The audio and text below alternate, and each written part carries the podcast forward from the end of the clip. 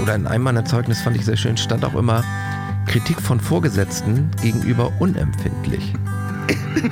Und das passt natürlich auch nicht so richtig dazu.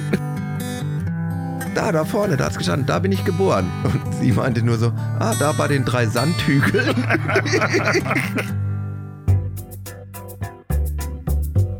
Er war schon Manager, Start-up-Gründer, Geschäftsführer und hat über 20 Jahre Unternehmen beraten. Mit diesem Kasper Kram ist nun Schluss. Andreas Loff haut in den Sack und macht sich mit seinem Wohnmobil auf die Suche nach Menschen und Geschichten. Zack! Herzlich willkommen bei Das Ziel ist im Weg.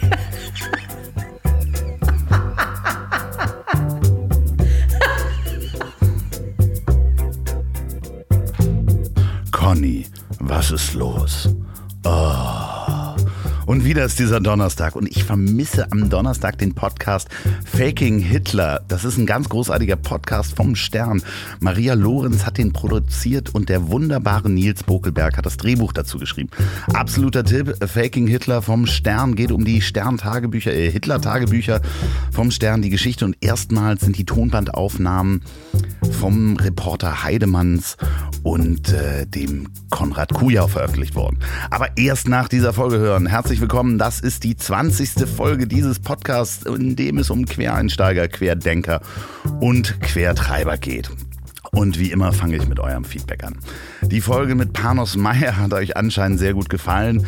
Es wurde wohl sehr viel gelacht, wie wir hier auch gelacht haben. Einer schrieb, dass er im Fitnessstudio fast die Hanteln auf den Fuß bekommen hat. Ein anderer hat geschrieben, dass er in der Bahn so doll lachen musste, dass die Leute ihn für einen Verrückten gehalten haben. Sogar mein Vater hat sich beim Frühstück fast verschluckt vor Lachen.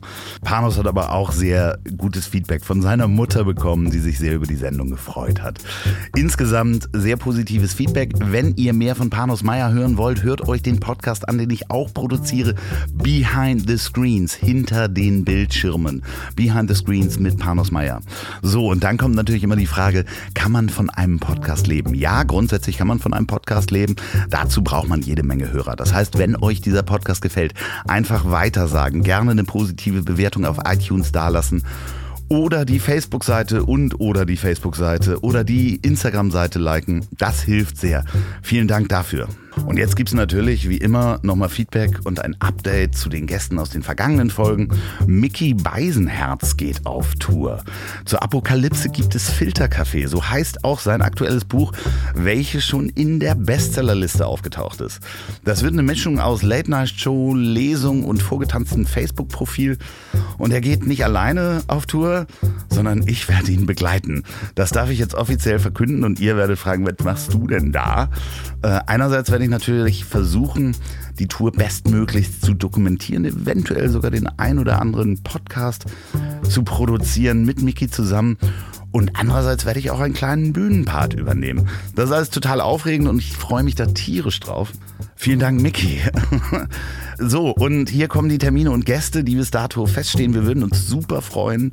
Updates folgen auf Mikis Facebook-Seite oder seinem Instagram oder einfach da, wo es Tickets zu kaufen gibt. So, und das geht los am 15.05. in Bremen, 19.05. in Oberhausen, 20.05. in Köln, 21.05. in Frankfurt, 22.05. in Essen, 26.05. Hamburg, 1.06. Erfurt, 2.06. Leipzig, 3.06. Berlin, 5.06. Stuttgart, 6.6. Freiburg, 7.6. Tourabschluss in München und Gäste, die bis jetzt zugesagt haben, sind bei den verschiedenen Terminen. Müsst ihr checken, wo man Tickets kaufen kann. Unter anderem Ina Müller, Arndt Zeigler, Donja Halali, Caroline Kebekus, Lukas Vogelsang, Tommy Schmidt, Evelyn Bodecki, die Dschungelkönigin, Frank Gosen, Coach Izume, Thorsten Streter, Nils Bokelberg, Olli Schulz, Barbara Schöneberger, Pierre M. Krause, Sophie Passmann, Joko Winterscheid, Mehmet Scholl und Michael Mittermeier und Miki Beisenherz und äh, ja, und ich. Wir werden aber bestimmt vorher noch eine Podcast-Folge aufnehmen, Miki und ich, und dann erzählen wir auch mal, was da genau passiert. So, und bevor ich zu meinem nächsten Gast komme, hier jetzt nochmal Werbung. Diese Folge wird auch wie die letzten Folgen präsentiert von dem besten alkoholfreien Bier UNN. Ja, werbetechnisch darf man das so nicht stehen lassen. Sagt ihr, das Beste? Äh, ja, das ist nämlich ausgezeichnet mit dem European Beer Star. Und außerdem haben mir das inzwischen mehrere Hörer, die das probiert haben, aufgrund dieser Werbung geschrieben und bestätigt. Es ist wirklich super lecker. Das ist ein Indian Pale Ale. Das wird gebraut von Oliver Wesselow. Das ist der Weltmeister Biersommelier und Braumeister der Kehrwieder Kreativbrauerei. Den könnt ihr übrigens auch in einer Folge dieses Podcasts hören. Das UNN bekommt ihr online bei diversen Kraftbierhändlern und offline bei gut sortierten Supermärkten oder Getränkehändlern. Wenn nicht, fragt mal euren Getränkehändler. Die können das alle bestellen. Ich trinke auch gerade eins und sag mal Prost. So, ähm, und nun zu meinem nächsten Gast. Mit dem habe ich auch Bier getrunken. Ralf Krüger ist Galerist der wunderbaren Galerie Feinkunst Krüger in Hamburg. Und ich bin sehr dankbar, Ralf zu kennen, denn es ist ein ganz, ganz feiner Mensch, der auch ein paar sympathische Ecken und Kanten hat. Ähm, wir haben die Folge schon Anfang Februar, glaube ich, aufgenommen. Und ich wollte, dass aufgrund des Redaktionsplans nicht so viele Galeristen und Künstler hintereinander äh, aussenden. Denn äh, die Mischung von verschiedenen Menschen in verschiedenen Richtungen ist ja auch wichtig. Ähm, Ralf war früher Punk und ist teilweise unter dem Namen Schacke bekannt. Er ist Sänger der nie aufgelösten Punkband Happy Grindcore. Die haben sich nicht aufgelöst, weil es der Band so egal war. Happy Grindcore konnte man sogar früher mit einem Video auf Viva sehen. Und am Ende dieses Podcasts könnt ihr auch einen seltenen Live-Mitschnitt von Happy Grindcore hören. Wir sprechen darüber, wie es ist, beim Bundesgrenzschutz als Punk eine Ausbildung zu machen und als Aushilfsgeologe Langhäuser auszugraben. Außerdem unser teilweise gespaltenes Verhältnis zur Polizei und natürlich über Kunst und seine Galerie. Viel Spaß beim Reinhören. Bei mir sitzt Ralf Krüger. Herzlich willkommen. Herzlich, äh, ach so, ja. ja. vielen Dank. Herzlichen Dank für die Einladung. Äh, gerne. Ich freue mich hier zu sein. Du hörst den Podcast äh, äh, auch? Ich habe ihn tatsächlich schon, schon gehört, aber ich, ich weiß, ein bisschen peinlich jetzt, aber ich bin nicht so der, der durchgängige Podcast-Hörer, aber selbstverständlich habe ich ihn schon. So, das heißt, du hast dir schon mal eine Vorstellung von diesem Bus gemacht. In deinem inneren Auge hast vielleicht auch mal ein Foto gesehen. Äh, selbstverständlich. Also nein, nein, nein. Äh, Loffi, so schlimm ist es ja, auch nicht irgendwie so. Ich habe, ich, ne, ich wusste schon, worauf ich mich einlasse. Wie, wie, fühlt sich das an, in diesem Sessel zu sitzen? Toll. Ja, sehr Also es ist wirklich, also dieser Bus. Ich meine, die, diese Leute da, ähm, die das jetzt hören, die sehen das ja gar nicht. Und das ist schon, ja, von außen war der schon irgendwie so auf den Fotos schon, schon ganz ähm, imposant, aber hier zu sitzen ist schon strange. Alleine diese riesen Couch hier. Ja, das ist die Besetzungscouch. Laden wir uns nachher noch äh, Menschen ein und äh, gucken mal. Es wurde ja, ähm, ich, ich stelle auch Ralf Krüger natürlich, äh, habe ich den ja gerade schon im Intro vorgestellt, aber wir sprechen da auch gleich nochmal drüber, was der, wer ist überhaupt dieser Ralf Krüger? Aber eine Sache, du bist schon wieder ein Mann. Ähm, mir wurde so oft gesagt, äh, Mensch, lad doch mal Frauen ein und ich lade schon wieder einen Mann ein. Wie, wie siehst du das? Kann es natürlich irgendwie einerseits verstehen, aber andererseits ist es natürlich auch so, glaube ich, dass man, wenn man anfängt mit dieser ganzen Geschichte, das ist dann ja eher noch, sage ich mal so, vielleicht so ein Buddy-Ding, ne? dass ja. man so seine Buddies einlädt.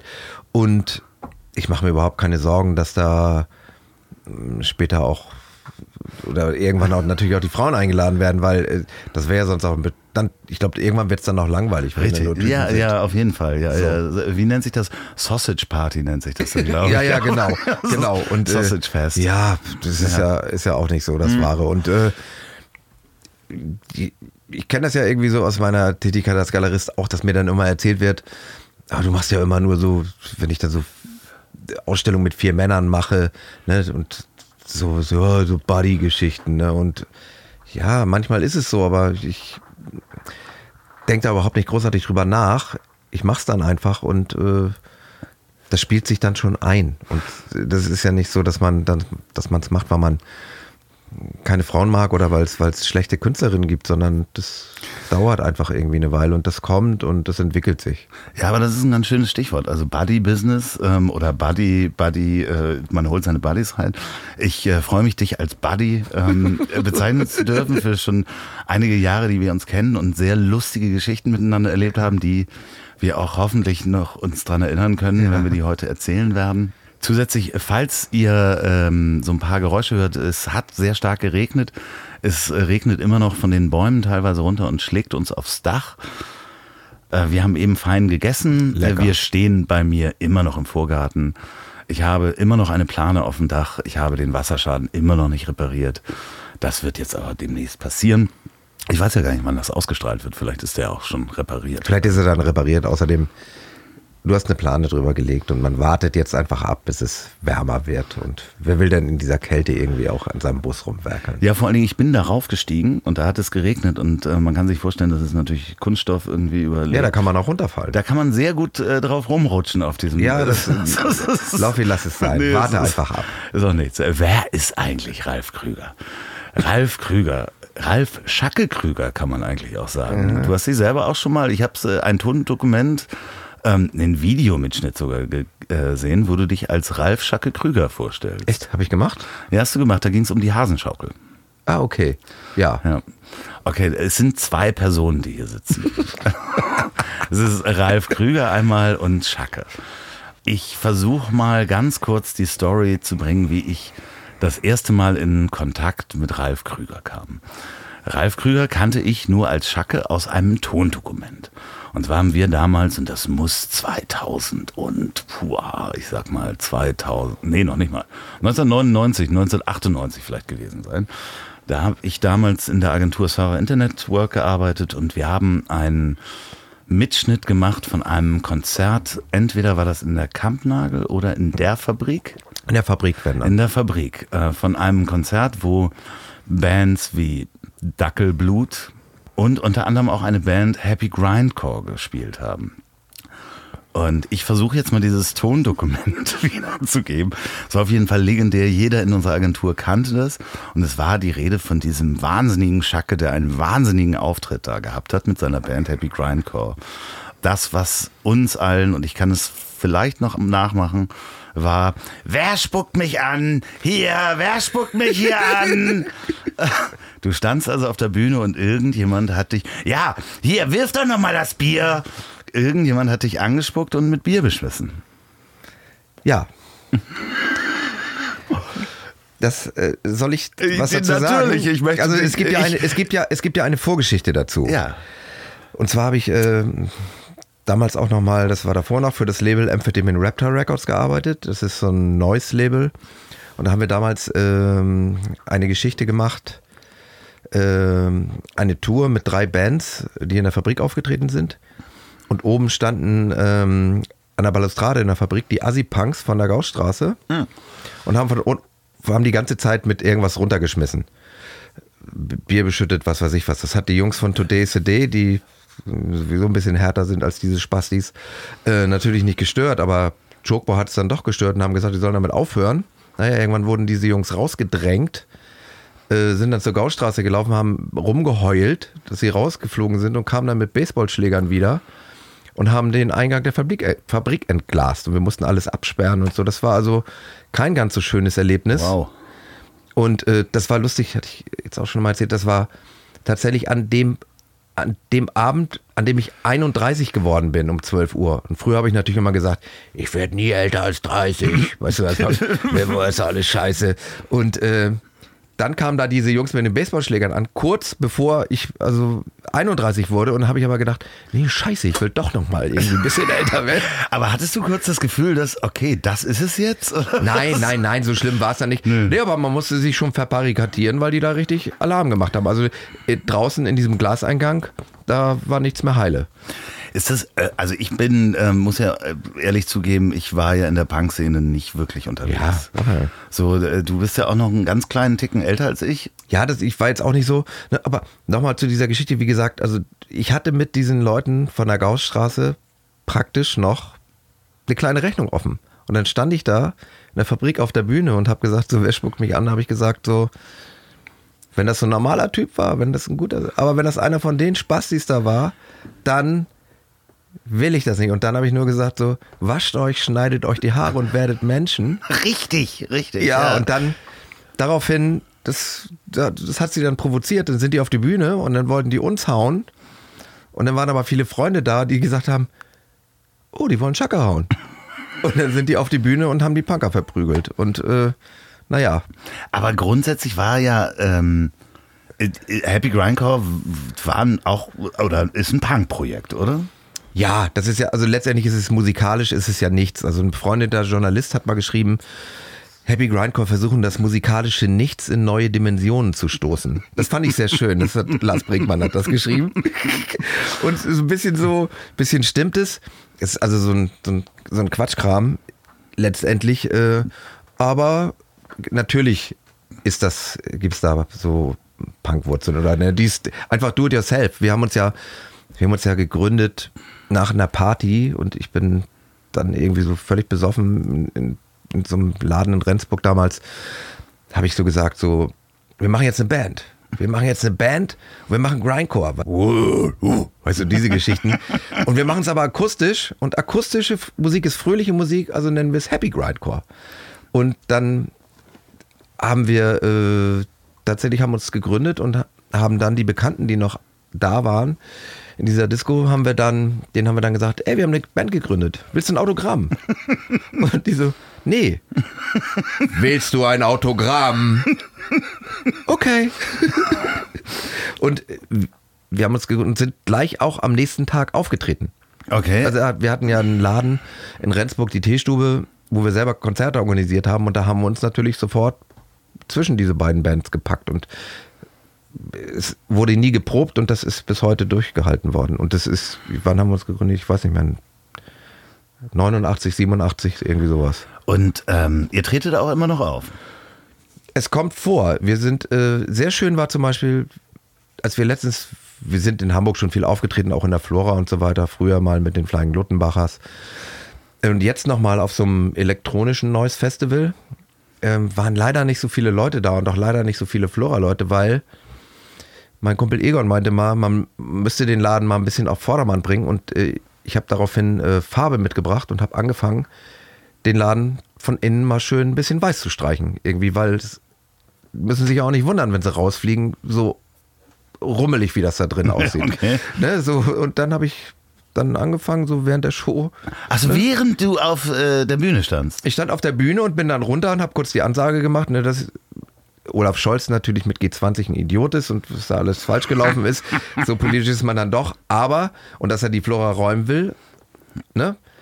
Äh, aber dass sie sich auch nicht wundern dürfen, denn so schmuddelig, wie das da aussieht, irgendwie so da, da muss man einfach mal aufräumen. Und dann hab ich, hatten wir Farbe mitgebracht und, und eine, eine Rolle und so. Und dann habe ich angefangen, das von innen ein bisschen weiß anzumalen. So ein Stück. Ach, das finde ich schön. Wurde das weitergemacht? Hast du das? Nee, ich, ich glaube, es wurde nicht weitergemacht. Irgendwie, es ist, sie sind ja auch ein bisschen ignorant dann. Ja, also ich, äh, ich meine, das ist ein schönes Gebäude. Ich war da ja auch ein paar Mal drin, ja. aber es ist halt einfach wirklich, ja, ein Eimer Farbe wird der roten Flora einfach wirklich mal ganz gut. Ja, von außen ist ja schön. Ja, von außen ist schön, aber drin ist es halt wirklich, ja, ja, ja auch vielleicht vielleicht auch einmal mal durchfegen könnte.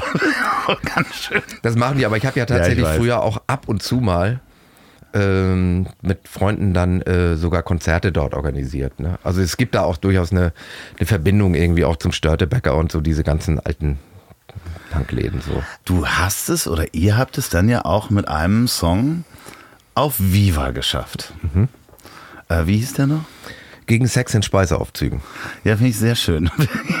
sehr schön. Das war ja auch schon ein bisschen Drum and Bass, elektronisch. Nee, das, das, das Stück nicht, das war so ein bisschen zusammengemischt, aber das haben wir auch gehabt. Ähm, und bei dem Song war es einfach so, ich habe, ähm, es ging tatsächlich so, dass damals ein Arbeitskollege von mir, der hat in so einer Band gespielt, ich weiß gar nicht mehr, wie hieß, Gagu, glaube ich, weiß es nicht mehr. Und die hatten dann irgendwo ein Video, was da tatsächlich dann auf Viva lief. Und da habe ich nur gesagt, was ist das für ein Scheiß? Irgendwie so, das ist doch, wir machen auch ein Video. Und dann haben wir tatsächlich auch ein Video gemacht, damals gedreht im alten Karmas und haben 360 Mark bezahlt, inklusive allem. So mit Bier und Catering und Freunden. Es haben, äh, von, viele Menschen sind aber in dem Video zu sehen. Ja, wir haben tatsächlich auch in der Morgenpost eine Anzeige oder so, so ein Aufruf gemacht, dass wir äh, Mädchen zum Tanzen suchen.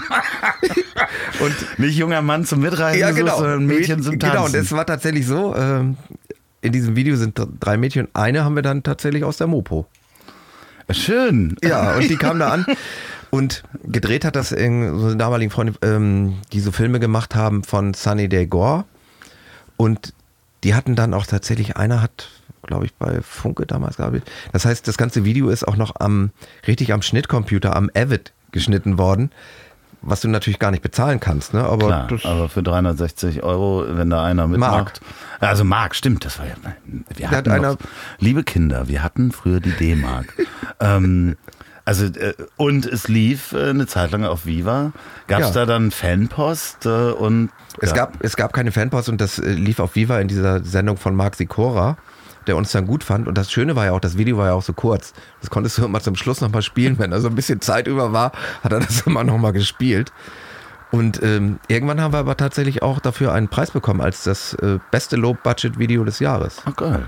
Und sehr stolz bin ich darauf, weil moderiert haben, die, hat diese Sendung haben die Melvins, deren großer Fan ich ja bin. Ja. Und wenn die dann sagen, and the winner is Happy Grindcore, dann freut man sich natürlich. Hast du da, hast du die Aufnahmen noch Ja, ja, die irgendwo? haben wir hast du die Ja, ja. digital inzwischen? ja, irgendwie, ich muss ich Muck mal fragen, aber die, klar gibt's die irgendwo, ne? Und, äh, und das ist dann natürlich, äh, oder da freut man sich natürlich irgendwie, ne? wenn eine Band, die man verehrt, sowas sagt. Sie haben dann aber auch gesagt, es waren noch Born und der Club of Go- Gore und Tuesday's Welt waren irgendwie noch nominiert und wir haben gewonnen, weil das der Name war, den sie am besten aussprechen konnten. Gut, aber das macht den Preis natürlich nicht schlechter, also überhaupt gewonnen zu haben. Und ich meine, äh, Viva ist jetzt gerade äh, vor kurzer Zeit eingestellt Ja. worden. Ja, es ist eigentlich schade, dass es dieses klassische Musikfernsehen nicht mehr gibt. Ne? Also ich meine, wir sind damit ja aufgewachsen und äh, man hatte hat auch, es gab ja nicht nur wie früher Release-Platten-Tage, also ich weiß nicht, ob sich noch jemand dran erinnert, ja, es wird viele geben, die sich noch dran erinnern, bei uns kamen in unserem Plattenladen, der hier irgendwo ums Eck war, kamen immer donnerstags die neuen Platten raus. Also er wurde immer donnerstags beliefert. So, und das war einmal die Woche. Also du hattest ein bestimmtes Datum, wann was rausgekommen ist. Und dann hat man sich da seine Platten rausgesucht. Und ähm, genauso war es ja im Musikfernsehen, das halt, äh, da wurde angekündigt und dann noch in der Mopo oder sonst was, dann in zwei Wochen kommt das neue Michael Jackson Video und dann saßen alle vorm Fernseher und haben sich dieses Video angeguckt, was halt wahnsinnig produziert war oder wahnsinnig schlecht gemacht war. Aber so das klassische Musikvideo findet jetzt wieder Low Budget statt auf YouTube, aber zwischendurch war es ja komplett Ja, tot. also ne? ich denke auch, das findet wieder statt. Und ich kann mich irgendwie, wenn, wenn wir jetzt auf dieses, diese älteren Sachen nochmal zu sprechen, oder kam jetzt eben gerade, kann mich noch erinnern, wie ich das erste Mal Nirvana, Smells Like Teen Spirit, das Video gesehen habe. Weil ich kannte Nirvana schon lange vorher und das war einfach eine Band, damals, die einfach definitiv nicht auf MTV gehörte. Das war so, ja. äh, Entschuldigung, wieso, wieso ist jetzt Nirvana da? Weißt du, hast du vorher dann im, da hat man die schon in kleineren Clubs gesehen und so und, und dann so, what? Ne? Naja, aber dann wart ihr ja auch als Happy Grindcore, die eigentlich mal in, ähm, in der Teestube in Rendsburg angefangen haben mit Wir haben eine Band, willst du ein Autogramm? ihr wart dann auch bei Viva. Also Ja. da, ne, da wird es wahrscheinlich jemanden in Rendsburg gegeben haben, der, ähm, als er das Video gesehen hat, dachte, was? Mein Nirvana, mein Happy Grindcore, jetzt hier auf Stimmt. Viva, die gehören doch da überhaupt nicht Ja, hin. stimmt. Stimmt. Ja, Ja, ja, das ist selbstverständlich, ja. Äh, ja, aber das ist ja das Schöne. Haben wir ja auch nicht, aber das war eben schön, dass Maxi Korra da damals diese Sendung hatte, war war und der ist ja auch dann ja, großer Melvins-Fan und was Seid ihr dann was. bei der GEMA eigentlich gemeldet? Mit äh, äh, Happy Grindcore und den Stücken? Ich frage. Wir, wir waren tatsächlich mal, ich bin tatsächlich, weil, weil Muck irgendwie, der dann das später mitgemacht hat, mir gesagt hat, ich muss mich da anmelden, habe ich es mal gemacht, habe aber nie irgendwas gemacht und dann musst du, glaube ich, trotzdem noch irgendwelche Gebühren bezahlen. Ich habe mich nie gekümmert und musste dann wirklich sehen, dass ich da rauskam. Okay, ähm, gibt es einen äh, Live-Mitschnitt von Happy Grindcore, den wir am Ende spielen könnten, der GEMA-frei ist? Bestimmt. Okay. Falls ihr ja, am, logisch, das ist, das ist tatsächlich irgendwie. Ja, wir spielen am Ende, ähm, ich werde äh, Ralf Krüger darauf festnageln, dass er mir das schickt. Und dann spielen wir nämlich am Ende ein Stück von Happy Grindcore. Das wäre großartig, wenn wir das hinkriegen. Wenn wir das am Ende, wenn ihr das nicht hört, dann werde ich das in der Anmoderation nochmal sagen, dass wir das nicht hingekriegt haben, weil ich darf ja nur GEMA-freie Musik spielen. ja. Nee, das wird, glaube ich, äh, ja, ja. Oh, da freue ich mich drüber. Da freue ich mich drüber. Das finde ich sehr gut. ähm, bevor wir dazu kommen, was du heute machst, du kommst Mhm. aus Rendsburg. Was hat dich in die große weite Welt verschlagen. Wie bist du aus dieser großen, äh, aus der kleinen, aus dem kleinen Rendsburg in das äh, große Hamburg und äh, in die weite Welt hinausgekommen? Ja, also ich komme ja nicht direkt aus Rendsburg, ich komme aus Osterrönfeld, wo ich auch geboren wurde. Das ist doch da am Kanal, wo die. Am Kanal direkt. Ich bin, also, ja. Wo, wo die, wo die Eisenbahnbrücke Wo die Eisenbahnbrücke rübergeht. Genau, wo die, die Geschichte hat er mir gerade beim Essen erzählt. wo der Bahndamm aufhört und wo die Eisenbahnbrücke anfängt. Da ist also mein Elternhaus, wobei geboren bin ich tatsächlich damals. Meine Eltern haben es, das war im Februar nicht, es war ein strenger Winter, nicht ins Krankenhaus geschafft und bin in den Baracken geboren, wo meine Eltern damals gewohnt haben, weil sie äh, geflüchtet sind. Ne? Aus den Ostgebieten sind sie geflüchtet und da haben wir dann gewohnt und da gibt es eigentlich noch eine ganz äh, lustige Geschichte, dass ich dann, dass wir da mal lang gefahren sind. Da war dann eine Zeit lang freie Fläche, jetzt ist da eine Firma drauf. Und ich meiner Freundin das dann sagte so, ähm, da, da vorne, da hat's gestanden, da bin ich geboren. Und sie meinte nur so, ah, da bei den drei Sandhügeln. Schön rausgefallen. Genau. Aber darf ich dann mal nachhaken? Ähm, geflüchtet, äh, beziehungsweise nennt sich dann Spätrücksiedler oder wie? wie nee, nee, die sind im Krieg geflohen. Okay, die sind, die sind tatsächlich irgendwie, nagel mich jetzt nicht fest, ich weiß nicht, wann, wann, wann die vertrieben wurden, aber tatsächlich aus, äh, aus Ostpreis. Meine Mutter kommt eigentlich aus ähm, Pillau, aus der Nähe von Pillau mein Vater aus dem Gebiet, was jetzt, äh, jetzt Russland ist. Also die hatten da einen Hof und mussten dann wirklich flüchten, also auch übers Eis. Und meine Mutter wollte eigentlich mit auch. Mit dem Bollerwagen, wie es halt so schön heißt. Tatsächlich, ja. mit dem Bollerwagen, ja. wirklich. Ähm, und mein Vater dann, oder beziehungsweise meine Oma, mein Vater war ja klein und meine Mutter wollte dann mit ihren Eltern, die wollten dann mit der Gustloff fahren. Oh. Die aber. Gute Idee, dass es nicht. Die aber dann voll war. Sonst würde ich vielleicht hier nicht sitzen. Ähm, und dann haben sie aber bis, bis wann, wann, wann bist du geboren? 63, ja, die haben ziemlich, 63. die haben ziemlich, also beziehungsweise mein, meine Mutter hat dann, hat dann schon in so einem richtigen, so einem richtigen Haus gewohnt. Mein, mein Opa, den ich leider nie wirklich kennengelernt habe, weil er sehr, sehr früh gestorben ist. Da war ich noch, als ich Baby war, sind die Eltern meiner Mutter gestorben. Und äh, der war Musiker am Stadttheater. Und meine Oma und mein Vater, die haben ziemlich lange dort gewohnt. Ne? Und dann hat haben die sich kennengelernt und mein Vater hat dann ein Haus gebaut, ja. Okay. Der war ja noch jung. Ja, ja, klar, aber man macht sich da gar kein Bild äh, heutzutage, dass dann ne, die Vertriebenen auch dann in Baracken zum Beispiel gewohnt ja. haben und da lange drin gewohnt haben, was ja. heute einfach, ähm, was damals Usus war.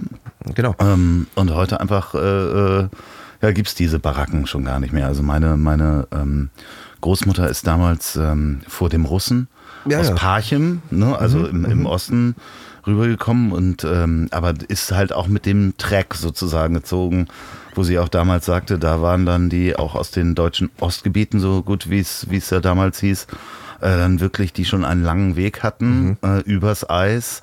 Ja. Aber Rendsburg, da bist du dann bei den äh, zwei Sandhügeln rausgefallen. Bei den drei Sandhügeln bin ich dann irgendwie rausgekommen und dann äh, habe ich in Rendsburg gewohnt, ja und dann ähm, ach, da habe ich ja alles soll ich so alles erzählen, was ich so. Äh, naja, also ähm, ja, alles was interessant ist, klar. Du ja. darfst alles erzählen. Du, also pass auf, jetzt nicht die. Ich meine, ist ja jetzt ist ja jetzt auch egal. Das wissen ja auch schon ein paar Leute. Aber ich habe äh, dort die mittlere Reife gemacht in Rendsburg und dann war so die Frage, was macht man denn beruflich? Und eigentlich äh, war für mich immer klar, ich weiß nicht, was ich machen soll. Und ähm, weil dann ein Freund aus der Klasse dort hingegangen ist, bin ich auch zum Bundesgrenzschutz gegangen. Und dann habe ich tatsächlich meine Ausbildung beim Bundesgrenzschutz gemacht. Erst in Lübeck und dann Ratzeburg, Bridstedt. Und war dann irgendwann ausgebildeter Polizeivollzugsbeamter am Bundesgrenzschutz. Du hattest es mir mal erzählt, ich hatte es verdrängt, ähm, aber da habe ich ja gleich 15.000 Fragen zu. Ja. Ähm, erstens, was hat dir diese Ausbildung im Nachhinein gebracht und was hast du heute noch an, an Wissen beziehungsweise an Tätigkeiten, die damals aus der Ausbildung kommen? Eigentlich nichts, nicht viel. Man hat da natürlich alles Mögliche gemacht. Du hast da, es war so eine, so eine Mischung zwischen, zwischen Bundeswehr und Polizei. Also du hast mhm. natürlich verschiedene Verkehrsrecht, äh, Strafrecht, irgendwie diese ganzen Sachen gehabt, Kriminalistik und so weiter und so fort. Du hast geschossen mit allem Möglichen. Du bist da durchs Gelände gerobbt, äh, hast dies und das gemacht irgendwie, ne? Aber im Nachhinein bringt das nichts. Als ich dann tatsächlich auch dort weg bin, weil das einfach irgendwann nicht mehr gepasst hat, weil ich dann mit den Autonomen in Rendsburg rumgehangen habe und äh, so weiter. Da geht das eben irgendwann nicht mehr, dann ist da Punkrock und so weiter und so fort. Ähm, und na, ich wurde dann auch mal dienstlich zum Friseur geschickt und solche Geschichten. Und das finde ich, ich, wunderschön. Dienstlich zum Friseur geschickt. Ja, ist, ja. ist ein wunderschöner Buchtitel oder ein, ähm, ist auch für eine Punk. Platte, ja, großartig, ja. dienstlich zum. Und das war immer so, also ich bin da nicht so ganz klargekommen, so richtig. Ich sollte dann auch zum Schluss in meinen Privatklamotten nicht mehr die Kaserne verlassen oder irgendwie mich anders anziehen, weil, weil das eben so ein bisschen komisch war. Und in meinen Zeugnissen oder in einem meiner Zeugnisse fand ich sehr schön, stand auch immer Kritik von Vorgesetzten gegenüber unempfindlich. Und das passt natürlich auch nicht so richtig dazu. Wie ist heute dein Verhältnis zur Polizei? Ähm, ich würde mal sagen, einigermaßen normal. Es gibt natürlich äh, viele Leute, die so All Cops are Bastard. Ja. Ähm, das sehe ich nicht so. Ich bin allerdings jetzt auch zufälligerweise, was heißt halb, halb zufälligerweise, bin ich, äh, als der G20 hier war, als dieser, diese Welcome to Hell Demo losgehen sollte, das habe ich im Internet verfolgt und da ging es ja nicht los und habe ich mir gedacht, das gucke ich mir an und stand dann direkt dort auf der Balustrade, wo die Polizei in den Block reinmarschiert ist. Ah, was? Und ähm, das war nicht lustig. Also das Nein. war, ich musste auch oben zur Seite springen, weil die ohne Grund mit Pfefferspray losgesprüht haben. Mhm. Also da bin ich wirklich der Meinung, dass das, äh, da haben wir ja auch in Hamburg den, den Dudde, den ich, naja, ich möchte mich nicht weiter zu äußern. Mhm. Ähm, also dass dort absolut auch Jungs dabei sind, die den Schuss nicht mehr gehört haben. Auf jeden Fall. So, das ne? Ohne Frage. Auf jeden Fall. Und dass das, was beim G20 auch von Seiten der Polizei passiert ist, äh, ist für mich einigermaßen skandalös, auch dann tatsächlich das Schanzenviertel da im Stich zu lassen, obwohl da nicht rein. Ne? Das ist, sind so Sachen, aber da muss ich sagen, ich habe mich dann auch in meinem Viertel, das war ja auch abgesperrt, ich bin da nicht rausgekommen, dann habe ich mich mit Leuten und mit ein paar Polizisten unterhalten die total nett waren. Die waren aus, ich glaube, aus Nordrhein-Westfalen. Das war total, wir haben uns so gescherzt, die meinten, ja, dann müsst ihr euch doch hier mal irgendwas wiederholen von den Leuten. Lustigerweise hat dann ein Bekannter von mir, der, der bei Catcar spielt, der da um die Ecke gewohnt hat, hat natürlich gleich ein Foto gemacht, wie ich mit dem Polizisten dort stehe und mich unterhalte. Die waren aber wirklich nett.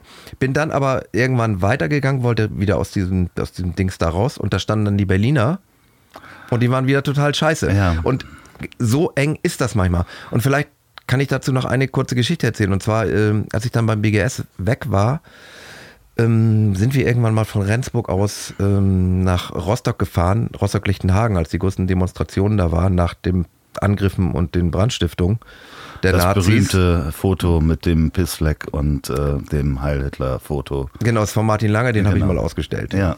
Und äh, naja, auf jeden Fall sind wir da hingefahren und sind aufgehalten worden auf dieser Strecke mussten alle aus dem Bus aussteigen, sind dann spazieren gegangen und wir kamen wieder und der Bus wurde durchsucht von meiner alten BGS-Einheit. Ach, wie krass das ist. Pass auf.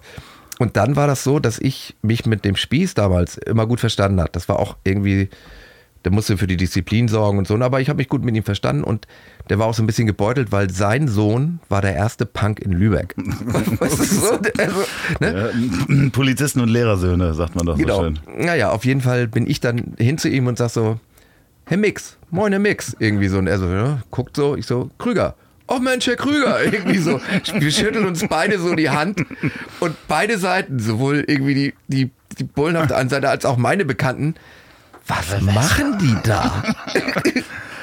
weißt ja. du so, und das ist, das ist etwas für mich, wo ich, wo ich dann sehe, dass, äh, dass man eben nicht nur den Polizisten als solchen sehen muss, sondern man muss auch den Menschen sehen. Und da gibt es, da gibt es einige totale Arschlöcher dabei und es gibt Leute, die sind nett. Also ich habe ich hab, äh, zu der Zeit, als er G20 war und ähm, ich gehe immer schwimmen hier in so einem Hotelkomplex. Mhm. Das ist ein Hotel, da mache ich mhm. auch Fitness und äh, zu der Zeit waren dort auch die ganzen Polizisten untergebracht. Das ist ein Hotelkomplex, mhm. ich weiß gar nicht was für ein Hotel, äh, welche Gruppe, habe ich gerade vergessen. Wir machen auch keine Werbung. Auf jeden Fall war das voll von den äh, Bereitschaftspolizisten und da waren wirklich ähm, die Berliner ähm, ja. Befehlshaber waren da, ja. die anderen waren ja in diesem Camp. Mhm. Dann waren aber auch ähm, Jungs aus Österreich da und äh, ich war ah, mit denen im Fitnessstudio. Ja, und schwimmen. Und die Diese Cobra-Leute, ja. Ja, aber die waren so nett. Und die sagten dann zu mir, weil ich sagte so, ja, was äh, glaubt ihr denn, was jetzt so passiert? So, und geht ihr da rein? Und dann sagten die, ja, wir müssen hier hingehen. Also im Grunde, so von der Gesinnung her, würden wir auf der anderen Seite stehen. So, und das ist ganz schön, also ich habe richtig Schiss. Die haben auch wirklich beim im Fitnessstudio dann mit mir darüber gesprochen. Der eine sagte, ich habe richtig Schiss. Und also von der Gesinnung her, was für ein Schwachsinn das ist. Eigentlich möchte ich auf der anderen Seite stehen. Und das waren richtig nette Jungs.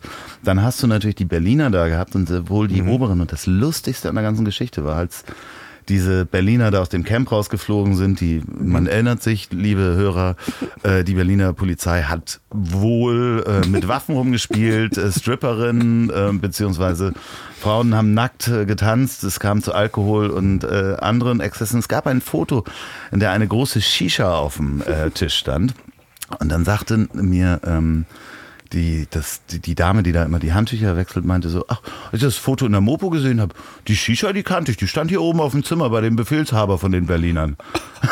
So.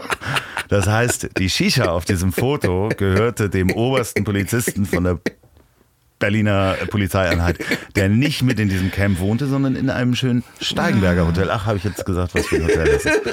ähm, ja, aber zu diesem Thema All Cops are Bastards und ähm, man, äh, es gibt ja auch gewisse Menschen, die ich auf Facebook sehe, die dann immer wieder ne, sagen, hier und jeder Polizist ist. Es gibt natürlich auch diese Polizeigeschichten und die erzähle ich ganz kurz mal, um dann das Thema Polizei und dein BGS auch abzurunden. Ich hatte mal ein, das kleine Moped, was bei mir im Wohnzimmer steht. Da habe ich mal den Schein verloren. Und man braucht dafür ein polizeiliches Unbedenklichkeitsbescheinigung, dass das nicht geklaut ist. So, habe ich gelesen, wenn du keine Papiere hast, kriegst du eine polizeiliche Unbedenklichkeitsbescheinigung. Wo kriege ich die, denke ich? Bei der Polizei. Gehe also hier in die Wache nach Poppenbüttel, mach die Tür auf, äh, habe hab gerade im Garten gearbeitet, also sah aus wie ein Waldschrat, komm rein und sagt, Mensch, ich habe ein Moped, ähm, da habe ich die Papiere verloren ich brauche eine polizeiliche Unbedenklichkeitsbescheinigung. Dann sagen die, äh, sowas haben wir nicht, also ein Formular. Zwei Damen saßen da ja, am Tresen, von hinten kamen zwei Typen, ich sag mal, Mitte 20, 30. Gleich kam rein so, was, äh, polizeiliche Unbe... Nee, haben wir nicht, wissen wir nicht. Wir müssen zum Ortsamt. Ich so, ah, ja, okay, vielen Dank. Geh raus und ich höre die eine Polizistin sagen, ja, ja, einem alten Mann das Moped geklaut und jetzt will er es anmelden. Und ich drehe mich um und sag, Entschuldigung, was haben Sie gerade gesagt? Die beiden Typen, Hand sofort am Pfefferspray. ja, so, kommen so, meine Kollegin hat gar nichts gesagt. Und ich dachte nur so, okay, scheiß Idee im, in einer Polizeiwache in der Schleuse eine Argumentation mit äh, vier Polizisten anzufangen. Und dachte so, ach so, ja, dann habe ich mich wohl verhört und bin rausgegangen. Und ich habe mich da so drüber geärgert und habe mich mit einem anderen Menschen drüber unterhalten, dessen Vater Polizist war. Und er sagte zu mir, ja, total scheiße gelaufen, echt ätzend. Er hätte ja sagen können, ha, war ein Scherz, wäre es egal. Aber diese Menschen haben jeden Tag mit Lügnern und Betrügern zu tun. Jeden Tag sehen die Gewalt, werden zu Gewalt gerufen. Ähm, die gehen vom Schlechten im Menschen aus. Und ja, das kann man nicht gutheißen. Und das finde ich auch total bescheuert, dass das so sein muss. Und die müssen anders geschult werden. Aber ich habe irgendwo so ein Funkenverständnis dafür, dass sie vom Schlechten ausgehen, weil sie jeden Tag Schlechtes sehen. Das stimmt. Ich habe also ja, kann man kann man wirklich drüber streiten. Ne? Also ich habe da wirklich so, ich auch nicht immer ein gutes Bild von der Polizei irgendwie absolut nicht, aber eben auch nicht immer ein total schlechtes irgendwie. Ne? Und ja, es gibt dann sowas und sowas. Aber wa ne? wa was ist passiert, als du dann da rausgegangen bist und gesagt hast, okay, das ist nichts für mich, ich äh, hänge jetzt mit den Autonomen rum und Ja, ganz, ja, ich war, bin dann da weg, was natürlich auch erstmal ein, so für meine Eltern zum Beispiel so ein Schock war, weil ich hätte ja, das wäre aber, hätte ich mein Leben lang bleiben können. Ja. Ähm, Ich hole uns mal noch ein Bier übrigens, ne? ja, ich hab, ich hab noch, aber Ja, ja, ich- hol noch mal. ja, ja, ich ja. hab aber- Du kannst weiterreden. ja, ja. Ich höre Ähm, ja. Dann, ähm, ja, dann habe ich tatsächlich erstmal so, so ein bisschen geguckt und wusste gar nicht, was ich machen sollte und war so ein bisschen äh, orientierungslos, sage ich mal. Habe ich so alles Mögliche gemacht. Ich habe dann später, ich, vielleicht war es das erste, doch, ich habe eine ABM bekommen dann. Dann, und zwar, äh, habe ich dann archäologische Ausgrabungen gemacht. Wie geil ist das denn? Lustigerweise Als in, Ar- Ar- Arbeitsbeschaffungsmaßnahme. als Arbeitsbeschaffungsmaßnahme und zwar, was ich dann ganz interessant fand, in dem Ort, in dem ich geboren wurde. Also tatsächlich in Osterrönfeld, Ah, okay. wo wir, ähm, wo wir eisenzeitliche oder Teile einer eisenzeitlichen Siedlung ausgegraben haben äh, und einen, dort die, die Reste eines Langhauses gefunden haben, was äh, so glaube ich, das zu dem Zeitpunkt das größte in, in Nordeuropa war. Das war also schon mal ganz interessant. Ne? Und zuerst hatte ich da natürlich überhaupt keinen Bock drauf. Endete aber damit, dass ich dann nach einem Jahr da erstmal weg bin. Dann haben die in einem anderen Ort bei Rendsburg direkt dran äh, nochmal Ausgrabung gemacht. Dann habe ich da wieder als ABM angefangen und habe da später aber auch, äh, war ich da angestellt beim Landesamt für Vor- und Frühgeschichte und habe einen guten Job gehabt. Zwischenzeitlich habe ich aber dann auch nochmal eine ABM gemacht in der Behindertenwerkstatt. Das war irgendwie ganz lustig mit den, mit den Kapaiken da irgendwie. Da waren, da waren lustige Leute dabei. Wie, wie, wie bist du dann in dein Interesse von Kunst? Wie hat sich das entwickelt? Ich Ja. meine, ist es aus dem Langhaus entstanden? Nein. Oder Ne. gab es da noch die Zwischenschritte? Weil ich Ja, versuche ne- da gerade den, den, den Bogen zu finden für mich gedanklich, weil. Ja, äh, es ist tatsächlich so, äh, es hat eigentlich viel mit Musik zu tun. Ich habe zum Beispiel auch, ich habe ähm, ich habe im Plattenladen gearbeitet. Ich habe ähm, aber das war dann noch in Rendsburg? noch in Rendsburg. Ich war Ja. ziemlich lange in Rendsburg. Ich war tatsächlich lange in Rendsburg und habe eben diese ABM gemacht. Dann war ich wieder zwischendurch äh, auch ein bisschen arbeitslos. Habe dann im Plattenladen gearbeitet, habe äh, in so einem äh, größeren Laden gearbeitet, habe dort als DJ auch gearbeitet, habe da am Tresen gearbeitet, habe in einem anderen Laden als, als, äh, als DJ gearbeitet, haben dann in der, habe dann in der Teestube, aber ohne Geld zu verdienen, nebenbei äh, Konzerte organisiert und diese ganze Geschichte. Und vielleicht kann man sagen, fing diese ganze Kunstgeschichte so ein bisschen an. Ich habe Plakate gesammelt, ich habe Konzertplakate gesammelt. So komm ganz, ich- so ganz normale Es gab nämlich auch, wenn ich mich richtig erinnere, als ich das erste Mal bei Feinkunst Krüger reingab, äh, reinging, ähm, gab es einen Ständer mit Plakaten, kann das sein? Genau. Ja. Das, das ist dann später gekommen. Das ist Ja, dann, ja, dann ja, ja, aber das, ich habe mich neulich daran erinnert, Mensch, wie war denn der Laden früher? Ja. Wann bin ich das erste Mal da rein? Und ich glaube, ich bin das erste Mal da rein und habe mir die Poster angeguckt. So, aber da kommen wir gleich nochmal drauf zu. Zu Mhm. Genau. Feinkunst Krüger kommen wir gleich noch, wo wir schon viel erlebt haben. Ja, das ist, äh, und irgendwann war es dann so, ähm, also ich war dann, wie gesagt, eine Weile, eine ganze Weile in Rendsburg. Ich hatte dann eine tolle Freundin, wir haben uns aber getrennt. Ich hatte aber diesen Job in der Archäologie, was ich toll fand, was ich gerne weitergemacht hätte. Aber es war so, dass dann meine Freunde sind alle weggezogen nach Hamburg oder Berlin. Und dann hatte man neue Freunde kennengelernt und das war praktisch so, die, die waren alle noch ein bisschen jünger als ich. Und als die Generation dann anfing, auch wegzuziehen, habe ich gedacht, jetzt langt's. Also ein bisschen, äh, du hast Dorfpunks wahrscheinlich auch gelesen, ne? Ja. Ja, das ist wahrscheinlich Ja. genau das Gefühl, was Ja, da. es ist dann, und dann bist du da, man hat ja auch viel selber gemacht dort, ne? Wir haben auch so ein, so ein Haus gehabt, da wo eine ehemalige Tanzschule drin war, wo wir wirklich richtig fette Partys geschmissen haben, wo so halb Rendsburg da war und alles möglich. Wir haben da in so im Bürgerbräu so eine wirklich harte Assi-Kneipe, da haben wir dann so, ich ist dann im guten Zwirn ins Bürgerbräu, wo dann, wo wir dann dicke Partys gemacht haben. Ne? Wo, das war lustig, wo dann wirklich so die Leute, die da sonst immer waren, so die Besowskis, auch im Anzug. Das- aber schön. ja, man hat immer, man hat viel gemacht, irgendwie selber, ne? Das ist so, ja, dieses, ja klar, dieses Punk-Ding, ne? Do it yourself irgendwie. Ja, ne? und eben außerhalb der großen Stadt äh, musste man sich wahrscheinlich oder wollte man sich natürlich das äh, Gefühl auch geben, hier passiert was und wenn wir es nicht machen, macht es niemand anders. Macht keiner und es, es ist ja auch was passiert. Es gab ja auch so Teestube, kleiner Laden, aber trotzdem so einige Bands der ersten Ami-Hardcore-Generation haben da gespielt, was weiß ich, Gorilla Biscuits und solche, solche Geschichten erküst. Aber auch andere Sachen und äh, Heresy und das, das war schon, ähm, das war schon toll irgendwie, ne? Da konnte man wirklich selber was auf die Beine stellen. Aber wenn dann deine Freunde alle abhauen, dann macht es ja auch keinen Spaß mehr. Und wo sind die alle hingegangen? Nach Berlin oder nach Hamburg? Ja, viele, ne? Genau. Und viele hier in Hamburg auch, ja. Und dann irgendwann hast du auch gesagt, verdammt, ich pack die Koffer. Ja, ich habe dann einfach keinen Bock mehr gehabt. Und ich war ja vorher auch schon viel in Hamburg.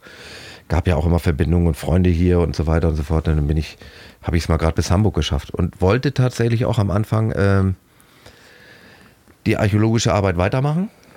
Und da hat auch dann so der stellvertretende Leiter des Landesamtes Schleswig-Holstein dann hier den Leiter des Landesamtes Hamburg angerufen und hat gesagt, so der macht da was und der wird hier gerne arbeiten und dann bin ich da gewesen und ähm, die hat mich auch natürlich auch genommen, aber ähm, wie das da so ist, äh, die haben alle kein Geld und haben mir dann etwas angeboten und ich hätte dort zum Studentenlohn arbeiten können. Okay. Was hart ist, was ich eventuell sogar noch ge gemacht hätte, weil ich es wirklich gerne weitergemacht hätte, aber dann hätte ich mich von diesem Geld auch noch selber versichern müssen. Okay, und das ist dann, da kann man in Hamburg dann keine Wohnung mehr bezahlen. Nee, da kannst Also du gar, da kannst du auch das Essen nicht mehr bezahlen. Also das, das war dann irgendwie, das ging nicht. Und dann, Hast du mal ähm, das Buch von ähm, dem äh, Keyboarder von Rammstein gelesen? Äh, Äh, der, Flake, nee. Ja, genau, der, der Tastenficker. Äh, Nee, ist es ja der Tastenficker? Oder das Buch, ähm, ja, ich glaube, es heißt der Tastenficker, das, was, an das, was ich mich noch erinnern kann. Und das ist ganz schön, wo du, das wusste ich nicht und du weißt das wahrscheinlich. Äh, der ist damals in, in der DDR mit seinem, seinem Vater, äh, wenn die Urlaub gemacht haben, sind die sehr viel gewandert und sein Vater war so Hobbyarchäologe. Und die haben dann immer nach alten Dörfern gesucht, also oder nach Dörfern und haben dann geguckt, äh, in dem Umkreis des Dorfes, wo es die Dorfmüllhalde war, wo die hätte sein können. Also damals gab es halt natürlich, wenn man drüber nachdenkt, ist es natürlich und wenn man sich damit beschäftigt hat, so wie du natürlich auch, gab es ein Loch in der Nähe von dem Dorf, äh, wahrscheinlich 500 Meter weiter oder einen Kilometer weiter, damit es nicht so stinkt, wo halt das ganze, der ganze Müll reinkam und da kamen eben auch zerbrochene Teller und sonst was. Und die haben dann er beschreibt das sehr schön in dem Buch. Man, sehr guter Buchtipp, kann man sehr gut lesen, das Buch. Beschreibt er, wie er mit seinem Vater dann dort immer Ausgrabungen gemacht hat. Also der Vater hatte ein sehr gutes Auge dafür, zu sagen, okay, hier müsste Ah. die, das Müllloch gewesen sein von diesem Dorf. Und dann haben die da gegraben. Das fand ich eigentlich ein sehr schönes Hobby. das ist tatsächlich auch so, dass du in diesen Mülllöchern, wir haben die da in dem im eisenzeitlichen Dings, haben wir, haben wir das auch gefunden. Da haben wir dann auch Münzen gefunden, römische Münzen und so weiter und so fort.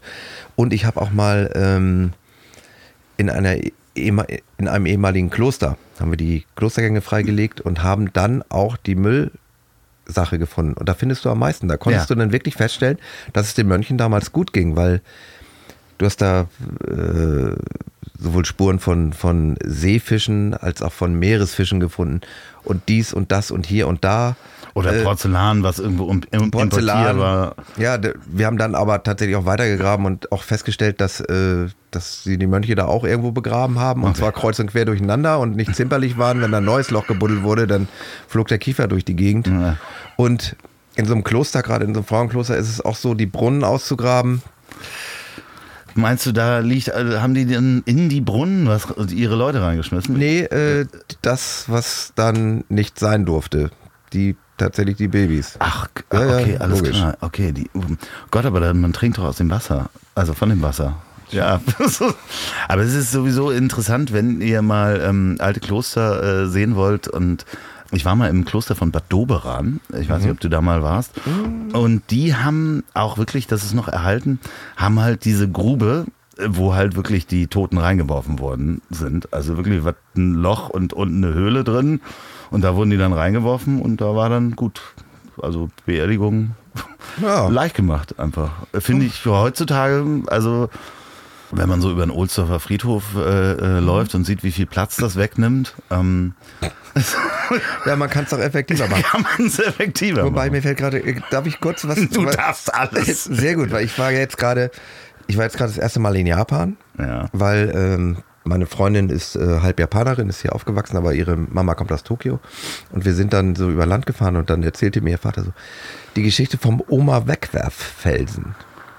Es ist tatsächlich wohl damals so gewesen, als Japan wirklich bitter, bitter arm war, dass wenn die Mutter alt war und einfach in Anführungszeichen zu nichts mehr zu gebrauchen war, der älteste Sohn mit ihr auf einen hohen, auf einen Felsen gestiegen Ach, ist, ihr nochmal das Essen dagelassen hat und dann ges nur gesagt hat, so, du weißt ja, was zu tun ist. Wow. Das ist der Oma Wegwerffelsen. also Und das soll so wohl gang und gäbe gewesen sein.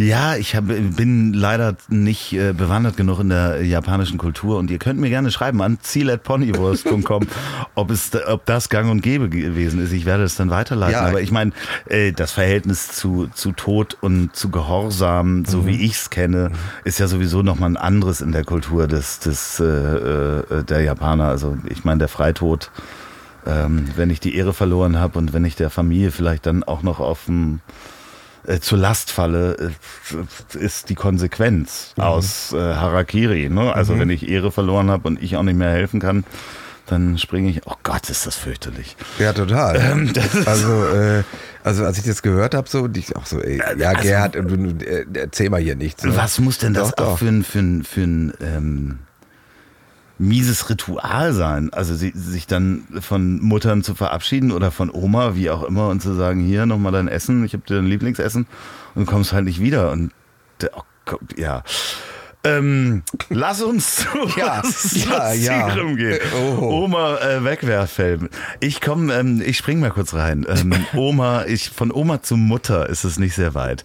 Es gibt eine wunderschöne Anekdote, Oh ja. die ich mit äh, dir mal erlebt habe, um mal ähm, nur den Zuhörern ein Bild zu äh, geben, wenn man einen Abend mit Ralf Krüger verbringt. Wir haben uns damals getroffen in der Kneipe Die Mutter. Die gibt's auch immer noch. Ja, ist immer Ähm, noch schön. Wir haben ein paar Bier getrunken, waren, es war, wir waren lustig, sagen Ja, wir es mal so. genau.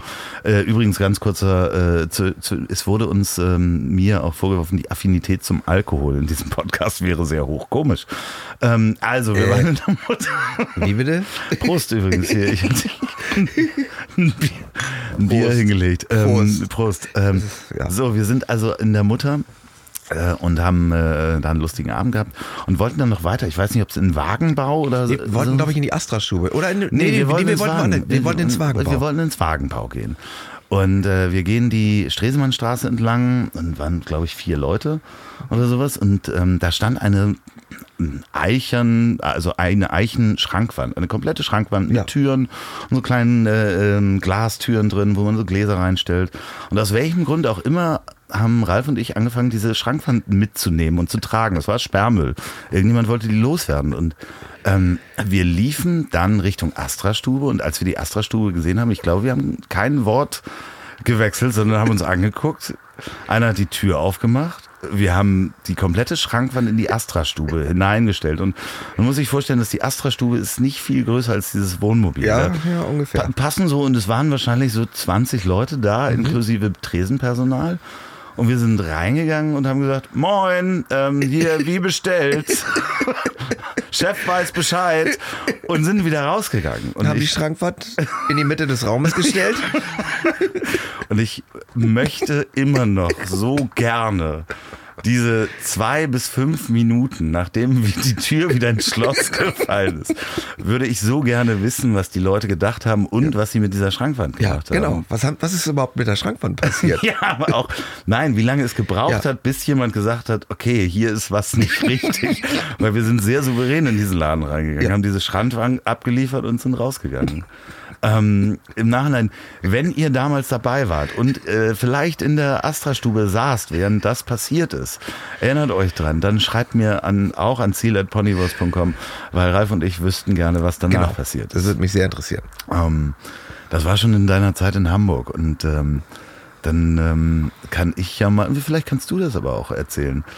Du bist ja dann nach der Musik, äh, Platten, du hast für ein Musiklabel gearbeitet? Nee, das, das war ja, als ich nach Hamburg gekommen bin, Ja. habe ich zuerst auch so ein bisschen rumgegammelt. Dann habe ich für die äh, Eva Medien gearbeitet. Das ist so ein Schallplattenvertrieb gewesen. Da war ich im Lager. Und ähm, ich hatte dann damals schon, ähm, war so mein Lieblingslabel Amphetamine Raptor Records und habe da Anthony mal angerufen, der damals noch in Bewahrung saß, ob ich da nicht arbeiten kann. Aber das war eigentlich Quatsch, aber das war nun mal mein Lieblingslabel. Und irgendwann rief er mich an und sagte, äh, ich gehe nach Hamburg. Willst du da nicht arbeiten? Und ich so, ja, jetzt arbeite ich bei meinem Lieblings-Noise-Label. So ein legendäres Label irgendwie so. Und äh, super, habe ich dann gemacht. Und da gibt es wieder die Verbindung. Ist es dann auch so, dass ich dort äh, neben der rechten Hand von Anthony und äh, ich musste mich um den Export der Platten kümmern, hatten wir auch zwei Posterkünstler, nämlich Frank Kosig und Coop. Scoop exklu äh, exklusiv in Europa. Und da war es mein Plan oder war es meine Aufgabe, äh, die Sachen zu vertreiben. Einen Vertrieb aufzubauen, Mailorder aufzubauen und diese Plakate loszuschlagen. Also damals war ja Mailorder, liebe Kinder, vor Amazon, ähm, gab es ja auch noch richtig Kataloge, ne? so Plattenkataloge und ähm, da ist sehr viel über Katalog bestellt worden. das war sowieso, ich kann mich noch erinnern, Also T-Shirts, alles Kinder. Ja, tatsächlich, also ja, wirklich diese Kataloge wurden dann schwarz-weiß gemacht und dann hatten wir aber eine, so eine aufklappbare DIN A5 Doppelseite, wo die Poster in bunt drauf waren. Okay, alles klar, teuer Und- produziert. Das war überhaupt erstmal die ganzen Daten irgendwie dann von Amerika nach Europa zu kriegen. Mit, das, das gab ja mit den Datenträgern, die es damals gab, ich weiß gar nicht mehr, wie die hießen. Zip, äh, Zip äh, Dinger. Äh, ja, es war nicht die, ähm, es war nach Diskette und da gab es schon diese Zip und äh, DATS gab's. Ja, irgendwie, ich, ich weiß nicht, auf jeden Fall musste man auch extra so ein Gerät haben und so weiter, aber das hatte, und dann wird sowas rübergeschickt und dann musst du das da machen und das war also diese Datenfarbe völliger Irrsinn, das hast du dann noch weitergegeben und dann wurden da Filme gemacht und dann wurde das gedruckt und dann wurden diese Seiten angeliefert, die du da hinmachen musstest und so weiter und so fort. Also völliger Irrsinn. Bis ne? das äh, Poster beim äh, äh, Konsumenten angekommen war, hattet ihr eigentlich schon äh, die Pyramiden errichtet. Ja, so ungefähr. Also es war dann, man hat dann diesen Katalog gehabt, den hat man dann rumgeschickt irgendwie so an alle möglichen Leute und naja, ähm, und das war, naja, weil wir eigentlich auch so ziemlich die ersten waren, die das in Europa gemacht haben. Ich möchte, ich möchte nicht, dass der Ralf immer so auf den Tisch klopft. Entschuldigung. Weil das hören wir nämlich in Ah, beiden Mikros. ah, Gottes Willen. das ist nicht so schlimm. Ja, ich weiß. Ja. Spießig hier. Ja, ja, ist schließlich hier. okay, äh, wir waren Äh, beim Mail-Order-Katalog. Genau, und äh, dieser Mailorder, ähm, was wollte ich jetzt sagen? Äh, also diese Plakate, das gab es ja in Europa eigentlich noch nicht so oft. Wir waren so ziemlich die Ersten, wir waren nicht die Ersten, aber ziemlich die Ersten, die das gemacht haben.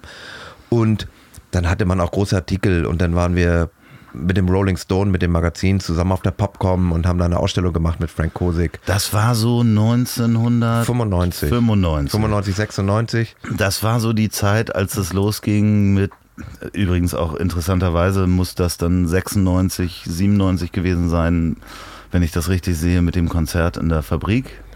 Vielleicht, Ja, ja. so, äh, Ja. wenn ich das richtig sehe, da saßen wir damals im Bunker mit der, da fing das an mit dem Internet, liebe Kinder. Ja, So ganz langsam. Wir waren damals nämlich auch auf der Popcom, ich glaube 96 oder 95 mit Subaudio, mit dem Musikmagazin. Mhm. Subaudio, ja. Genau, da waren wir ja. kenn ich ja. Ja, mit Gero, Ja. ähm, Gott hab ihn selig, ähm, ist äh, jetzt ja vor, äh, ähm, ja, vor ein paar Monaten gestorben. Hm. Ja, das war so die Zeit, wo Mail-Order gegen Internet langsam merkten, die, die, die Labels auch, Achtung, es gibt Musik im Internet, Piraterie, ähm, wo es bergab ging mit der Musikindustrie. Ja. Ging so ab 95 ging es äh, rapide bergab. Ja, So, aber ähm, du hast ja den Absprung noch geschafft. Ja, so, so, so halb, sag ich mal. Also ich habe dann bei diesem Label gearbeitet, ähm, habe diese Plakate verkauft und M-Rap ist einfach aber auch ein krasses Label. Die Leute haben zeitweise immer gedacht, oder die Industrie hat gedacht, Amphetamine Raptor Record wird der Nachfolger von Sub Pop mit Nirvana und dem ganzen Kram auf Ja. Sub Pop und dann das nächste große Ding wird Amphetamine Raptor Records völliger Irrsinn, viel zu sperrig, ging gar nicht, viel zu extrem, also die Leute auch. Ähm, Nicht nur die Mus- Bands, nicht nur die die Doch Musik? die Musiker irgendwie Okay, auch, ne? also klar. auch so wie bei den Chaos, die Jungs, also also das, das war schon, Nicht managebar. ja, also schon, schon eine harte Nummer und ähm, ne, so Ist da dann so, wie man sich das vorstellt? Also ich bin ja nur bedingt in der Musikszene unterwegs gewesen oder zumindest in der progressiven Musikszene unterwegs gewesen. Ist es so, wie man sich es vorstellt, dass dann da der Kommerz dann so verpönt ist? Ähm, äh, Dass das äh, geht das? Ich habe kurz das Mikro, Ja, ja. ich habe ihm kurz Ja, ans Mikro gefasst. Ähm, äh, dass das, äh, dass das auch wirklich in der Band so ist, dass Kommerz abgelehnt wird? Nee, das ist nicht unbedingt das, aber diese Menschen sind einfach so kompromisslos oder auch mit, mit ihrer Musik, äh, dass das, keine Ahnung, wer sich das ausgedacht hat, äh, dass das das nächste große Ding wird. Das war dann auch tatsächlich, das Label ist ja ein amerikanisches Label, das hat damals, äh, das hat Tom Hazelmeyer gemacht, das gibt es immer noch, aber in ganz anderer Form. Tom Hazelmeyer gemacht und der, da kamen dann die Leute an, ich glaube von, ich glaube es war Universal, die ihm dann einen Vertriebsdeal angeboten haben und gesagt haben, wir wollen eure Platten vertreiben. Äh, hier hast du ganz viel Geld. Ja, dann hätte ich gesagt, ja, ist ja super, mach das mal. Äh, und dann haben aber, haben die gemerkt, totaler Quatsch, das geht gar nicht. Das ist alles viel zu merkwürdig und zu extrem. Und haben ihm dann Geld gegeben nochmal, damit er den Vertriebsdeal wieder auflöst. Das finde ich auch schön. Das ist Ja. gut. Ein Vertrag, der doppelt Geld gebracht hat, äh, jemanden, der dann alles wieder selber machen konnte. Genau, da hat er alles wieder selber gemacht. Irgendwie, ne? Also insofern äh, alles gut. Ja, da habe ich dann aber auch aufgehört nach, nach zwei Jahren dann und ähm, habe einen eigenen Mailorder dann, dann gemacht. Und hatte auch noch andere Jobs nebenbei. Ich habe ja auch äh, zum Beispiel in der Postergalerie in der Innenstadt, weiß nicht, ob du das kennst. Stimmt, ja, ja, doch. doch Große. Bleichen, da habe ich dann so Rahmungsberatung gemacht und Ah, solche okay. Geschichten. Ja, das ist, nee. so. ich, ich wollte da mal ein Poster kaufen. Ich habe es aber nicht gekauft. Aber die haben teilweise ja auch sehr hochwertige Ja, Äh, Kunstdrucke. Ne? Also äh, wirklich gute, wenn man einen guten Warhol-Druck oder ähnliches Ja. haben will, einen lizenzierten, dann kriegt man die in der Postergalerie. Genau, und die wurden dann noch eingerahmt, irgendwie zum Teil sehr hochwertig und da habe ich auch dann mal gejobbt, irgendwie so. Das war zu Beginn meiner Selbstständigkeit, da habe ich das auch gemacht. Und das war super, da habe ich gutes Geld verdient. Und irgendwann gab es diesen Laden. Ja, irgendwann gab es dann diesen Laden. Und zwar war es so, dass ich mit meiner damaligen Freundin haben wir eine Wohnung gesucht und dann haben wir irgendetwas gesehen, wo vorne ein kleiner Laden war und hinten eine Wohnung. Das war aber dann zu klein. Und da hat man aber dann gedacht, Das ist es. da machen wir doch für deine Poster. Da machen wir doch vorne, stellt man die Poster aus und hinten wohnt man. Und das hat man dann tatsächlich auch gefunden. Eben der erste Laden in der Dittmar-Köhl-Straße. Und ja, dann hat man es gemacht. Die Marköhlstraße ist wo? Und Für Im alle, die, Portugiesenviertel. die, die das nicht kennen. Im Portugiesenviertel. Beschreib mal das Portugiesenviertel. Das Portugiesenviertel war damals noch sehr schön. mit, mit, ich habe auch da, bevor, also ich dann mit meiner Freundin zusammengezogen bin, hatte ich, als ich alleine gewohnt habe, auch noch da um die Ecke gewohnt. Und dass ich dann dahin gezogen bin, das war so, ich weiß nicht genau, es muss so 96 gewesen sein oder so. Wenn ich dann jemandem erzählt habe, wo ich wohne, dann fragten die alle nur so, äh, da kann man wohnen? Ja, ja. Das, kannte ist, überhaupt äh, keiner. Genau, das ist so ein. Also Und da waren, auch noch, da waren auch noch die ganzen polnischen Läden da, die, äh, polnische äh, Delikatessen und weil, weil auch, ähm, die waren dort ganz viel angesiedelt vor, der, vor dem Mauerfall irgendwie. Ne? Und da Mhm. waren immer noch einige von denen. ähm, für alle Nicht-Hamburger. Das Portugiesenviertel ist ähm, unweit vom, vom, ähm, von den Landungsbrücken. Also man geht drei Meter, wenn man im Portugiesenviertel äh, wohnt und ist auf dieser großen Meile am der äh, Rigma Rigmas, Genau. ähm, dort wo das große Segelschiff äh, ist und ähm, man direkt eigentlich am Hafen ist. Da, wo die ganzen äh, Hafenrundfahrten losgeht. Genau. Du Man wohnt mittendrin, man hört den Michel-Trompeter jeden Abend äh, Trompete spielen. Man ist es direkt an, am Michel, da vor dieser Wiese und neben dem ähm, Gruner und Jahr-Gebäude. Genau. Dieses kleine Viertel ist das Portugiesenviertel und dort waren auch wirklich, ich habe da nämlich auch mal gewohnt, wirklich auch sehr viele Portugiesen. Ja, Ja. die haben echt. Wann hast du da gewohnt? Ähm, äh, als wir uns kennenlernen. bin ich ja, da, stimmt. ja, ich bin damals ähm, äh, ausgezogen. Ich habe mich damals getrennt und ähm, über Andrea Juncker. Viele Grüße an Andrea Juncker. Ihr Bruder, der Jimmy, viele Grüße an Jimmy, ähm, hat da zwei Wohnungen und eine hat er immer vermietet. Und ähm, diese Wohnung ist wirklich, ist eine Einzimmerwohnung, die er ganz toll ausgebaut hat mit so einem ganz tollen Marmorbad. Aber du streckst den Arm aus, bist in der Küche, streckst den Fuß aus, bist im Flur. Äh, wirklich ein Zimmer. Äh, da hat nachher Miguel Martinez gewohnt. Schöne Grüße, Miguel. Schöne Grüße an Miguel. ja, Miguel hat nach mir, nee, hat, das stimmt gar nicht. Miguel hat nicht nach mir da gewohnt.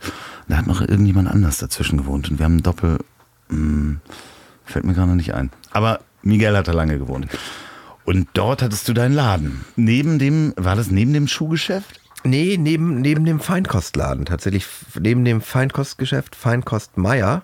Ja. Und da kam auch der Name tatsächlich so ein bisschen zustande. Das ist so einerseits, Das war dann schon nicht mehr, Feinkost Meier war schon nicht mehr da als. nee, der äh, war nebenan. Der war nebenan. als ich da hingezogen bin, war der dann immer Doch, noch doch, da? der war Ja? da. Der war Okay. da. Der war lange da. Der ist, äh, ich weiß gar nicht, vor fünf Jahren, sechs, sieben Jahren ist Okay. er irgendwie weg. Dann hat man natürlich äh, so einen so einen Namen gesucht und dann war, war es so ein bisschen so, weil ich ja die, die Drucke hatte. Das waren ja Fine Art Prints. Ja. Weißt du, Fine Art, Fine Kunst. Und dann aber auch tatsächlich dieses äh, Wortspiel Fein Kost Feinkunst, weil der nebenan war. Ja, perfekt. Und, und dann hat man sich eben äh, Feinkunst, also hat sich äh, Was hat Fein, Feinkost Meier dazu gesagt, als du plötzlich einen Laden aufgemacht hast, der Feinkunst Krüger heißt? fand er ganz gut. Und das Lustige ist, der erste Schriftzug war ja tatsächlich auch in so einer Brötchentütenschrift, Genau. in, in, so, in so halbrund, wie es auf den Brötchentüten Ja, stand. so, ne? so ein bisschen, dass man so einen leckeren Brezel äh, im Genau. A erkennen kann. Genau, ja. genau. So das, das war ja auch so. Das Lustige ist ja, dass es äh, aus Rendsburg, äh, da wo ich herkomme, da gibt es einen Laden, der heißt tatsächlich Feinkost Krüger und der ist ziemlich bekannt, weil er Okay. eine der größten Whisky-Sammlungen Deutschlands, Europas, weltweit hat. Irgendwie so, also wirklich richtig, der ist da richtig bekannt. Und natürlich denken alle aus äh, Rendsburg, dass daher der Name kommt. Das ist aber nicht so, weil den hat sich eben meine damalige Freundin, mit der ich den Laden aufgemacht habe, äh, Ute, hat sich das ausgedacht und die kannte Feinkost Krüger natürlich gar nicht. Ne? Aber das ist so ein, so ein ist bisschen es, ist so ein es Wortspiel. schwierig, Feinkost Krüger zu sagen? Ja, ne? Weil man natürlich so viel Feinkunst Krüger gesagt hat, dass Feinkost Krüger ja schon Für mich ist es schwierig, aber es ist tatsächlich so, die Leute, die den, den Laden nicht kennen oder ähm, gar nicht kannten, ich habe es ja auch satirisch oft falsch gesagt worden. Ja, auch tatsächlich auch so in, in NDR-Berichten, weißt du, so, äh, immer noch mal über, über Ausstellungen, wenn der NDR mal kommt, kommt das auch immer mal vor. Und dann sage ich das nur mal, äh, übrigens, du hast da so äh, Feinkost gesagt, die so, äh. So, ey, ist nicht so schlimm. Nee, das ist. Ähm, Feinkunst Krüger ist ein Begriff in der Hamburger äh, Kunstszene definitiv. Also auch nicht mehr wegzudenken. Als ich damals äh, in diesen kleinen Laden kam, das muss wahrscheinlich irgendwie 99 gewesen sein. Ja, da warst du früh da, weil 98 haben wir auch in gemacht. 99, 2000 Ja. oder sowas. Und da waren die Poster, großen Posterstände noch da. Und äh, ich weiß, dass wir uns dann, ich glaube, da waren die Posterständer schon nicht mehr so präsent, als wir uns dann des Öfteren mal unterhalten haben, als ich dann äh, sowieso meinen Kaffee geholt habe und jeden Tag bei dir vorbeigelaufen bin, haben wir uns auch fast täglich dann da getroffen und äh, äh, immer für einen guten Schnack. Das heißt, äh, auch heute kann ich zumindest sagen, ähm, Ralf ist ein Menschenfreund und wenn man in der Galerie vorbeikommt, kriegt man immer ein sehr gutes Gespräch. Sag das nicht zu oft. Nein, Aber- das ist ja, ja. so. Ja, Es ja, ist so, also recht. wirklich äh, für alle, äh, die da draußen, und es ist auch äh, äh, Werbung aus Eigeninteresse, äh, weil ich es so empfunden habe. Mhm. Ich bin vorbeigekommen und man ist gleich ins Gespräch gekommen und man hat nicht die Berührungsangst, selbst wenn man nicht viel von Kunst versteht. Genau. Das ist halt das äh, eine Eigenschaft, die du auch da hast, da du ja auch nicht studierter äh, Kunsthistoriker bist oder sonst was, sondern Mann von der Straße, sag ich jetzt mal, ne? Mann vom Volk, dass man bei dir reinkommen kann und sich mit dir und, und über Kunst unterhalten kann, ohne dass äh, man äh, ein schlechtes Gefühl bekommt, weil man weniger weiß. Sondern das ein sehr offenes Gespräch ist, wo ich bei ganz anderen, anderen vielen Galerien, in denen ich war und einfach mal so reingestolpert bin, man äh, äh, auch erstmal gemustert wird und dann, äh, was ist er denn? Kann er was kaufen? Ähm, ist er denn hier richtig? Ist er ein von? Ähm, also da gibt es ja auch genug Hamburger Galerien, wir wollen hier Ja. keine schlecht reden, aber äh, die machen natürlich auch ganz andere Ausstellungen und da ist an, ganz andere Kunst. Also wo sitzt du heute? Heute sitzt du in Kohlhöfen, das ist äh, Nähe Großneumarkt. Also praktisch die, Ver die Verbindungsstraße vom Großneumarkt zur Leishalle. äh, welche Nummer? Kohlhöfen 8. Genau, also Kohlhöfen 8. Immer mal vorbeikommen. Wann hast du immer auf? Donnerstag, Freitag, Samstag. Und von? Also Donnerstag und Freitag 12 bis 19 Uhr, Samstag 12 bis 18 Uhr. Und auch nach Vereinbarung. Und natürlich die ganzen Ausstellungseröffnungen. Und Die Eröffnung und ich bin eigentlich immer da. Also ich bin eigentlich, ich versuche es jetzt tatsächlich mir den Sonntag und oft auch den Montag freizuhalten, weil ich keine Lust mehr habe, im- immer nur sechs Tage zu arbeiten. Aber ab Dienstag bin ich da. Aber manchmal eben auch nicht. Da müsste man, wenn man Dienstag, Mittwoch kommt, muss man vielleicht mal anrufen. Und es gibt äh, verschiedenste Ausstellungen. Also äh, was ich unglaublich schön finde und wo du mich ja auch so ein bisschen hingebracht hast, ist die ganze Lowbrow-Geschichte. Das heißt, äh, Lowbrow ist auch ein schöner Begriff übrigens. Den kennen, können wir kurz erklären. Äh, äh, was ist äh, äh, Lowbrow? Wo kommt Highbrow und Lowbrow her? Genau, also low, diese Lowbrow Art äh, oder nennt sich auch Pop Surrealism. Das würde ich, äh, das ist keine Kunstrichtung, ist eher eine Bewegung.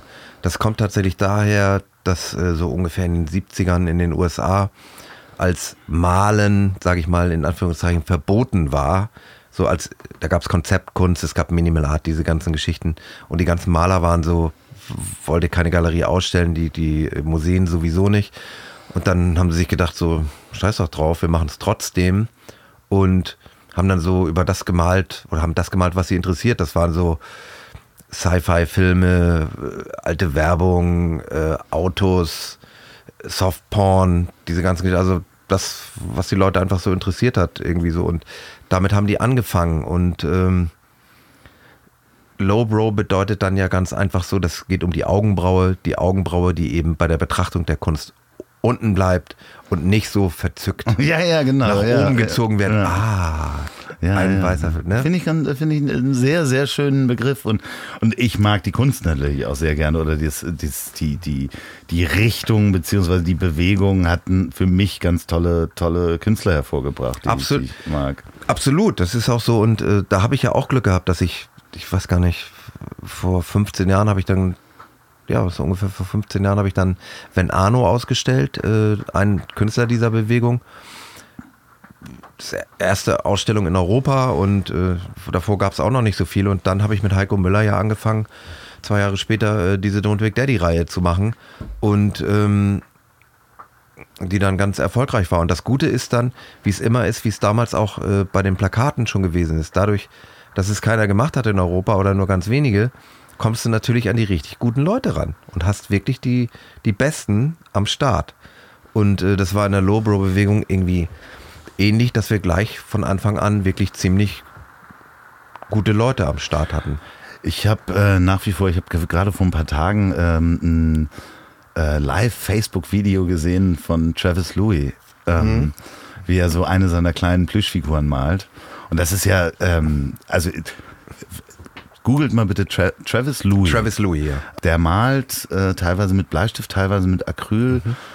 Ähnlich wie äh, Porträts so aus den 20ern bis 50ern schwarz-weiß malt er so Fabelwesen eigentlich. Ja, ne? So in relativ kleinem Format.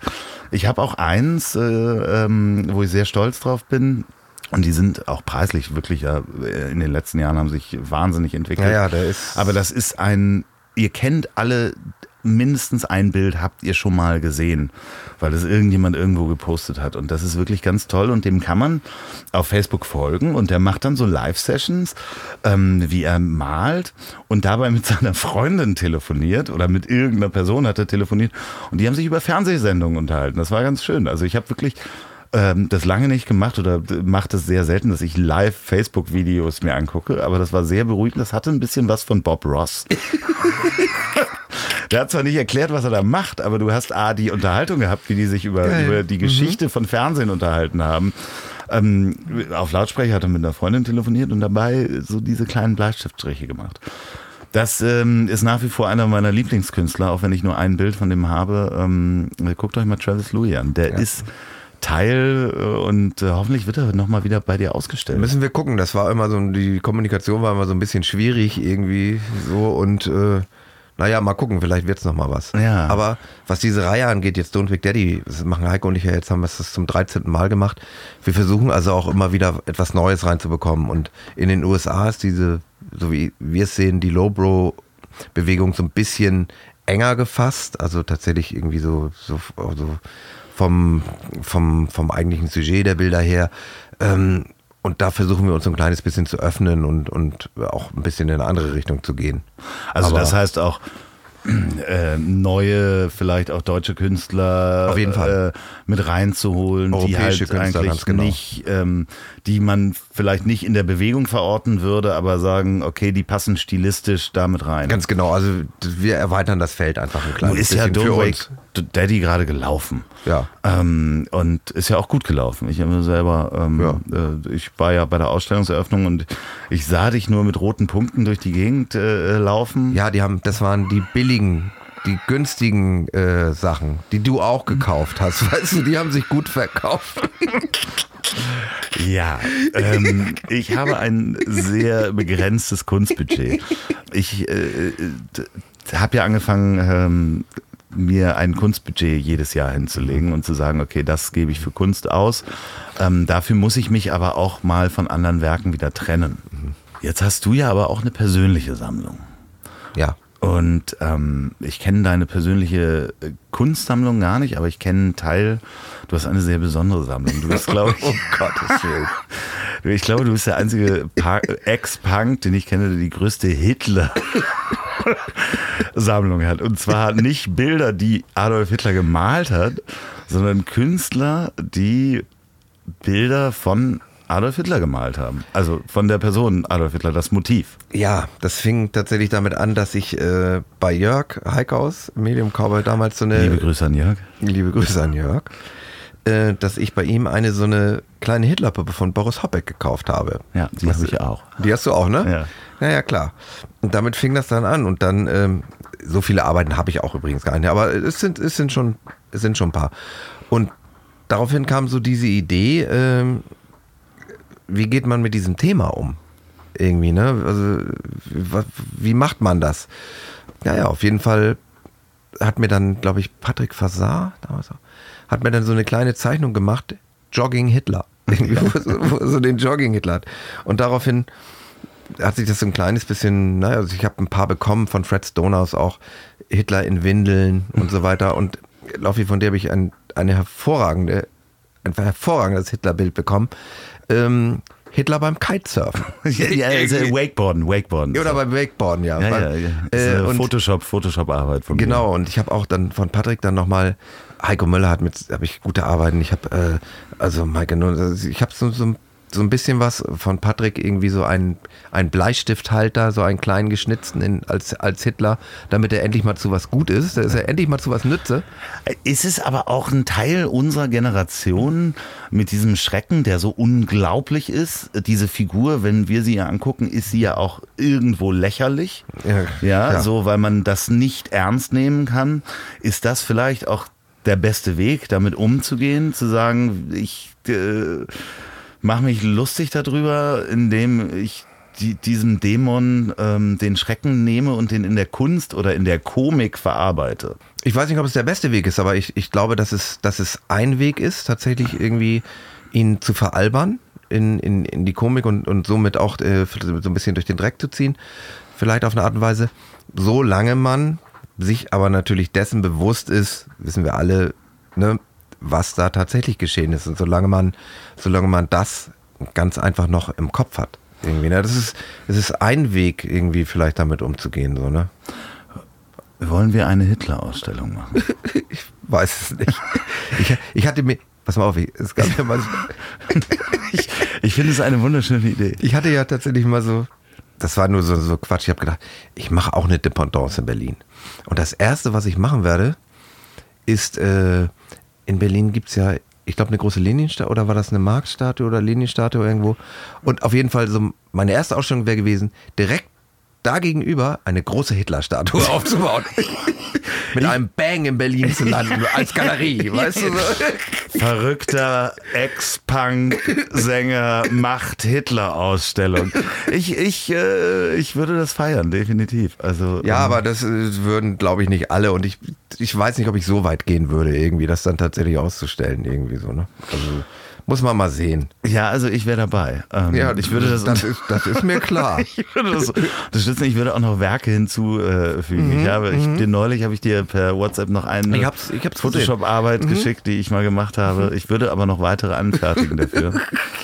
Ja, also ich finde, fand das Thema immer, immer interessant. Ähm, ich habe ja auch, ähm, ich weiß nicht, ob du mal die, die Speers Tagebücher gelesen hast. Mhm. Albert Speer, ne, der Architekt, der hat ja dann die Tagebücher ver- veröffentlicht oder im Knast die geschrieben über seine Zeit im Inner Circle von Hitler und das ist teilweise wirklich ganz lächerlich, weil er auch beschreibt, wie sie alle lachen mussten oder gezwungen waren zu lachen und alle ihm zuhörten äh, bis zum Ende und es war halt ähm, irgendwo stand halt drin, und das war, glaube ich, als ich war 20, als ich das gelesen habe, und dann stand halt drin, Hitler konnte nicht an Ravioli vorbeigehen. Und ich habe damals in der WG gewohnt, also Ravioli war sein Leibgericht.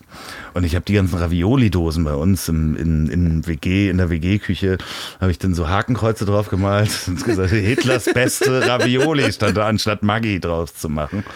Und ich fand das immer witzig, ähm, äh, bis jemand kam und sagte, ja, Hakenkreuze sind immer nicht witzig. Ich so, ja, aber sie sind auf Ravioli und du kennst die Geschichte nicht dahinter. Aber es Ja. ist natürlich, ne, wie ich, man darf sich ja nicht über die Opfer lustig machen, sondern man macht sich äh, da über den Täter lustig, weil es ansonsten auch für mich nicht greifbar ist. Genau, das ist ja, das ist ja tatsächlich etwas, was man, ja, was nicht, wirklich nicht greifbar ist. Ich habe jetzt gerade in letzter Zeit, es gab ja mal diese amerikanische Serie Holocaust, Hab irgendwie so aus den 70ern, die jetzt gerade wiederholt wird.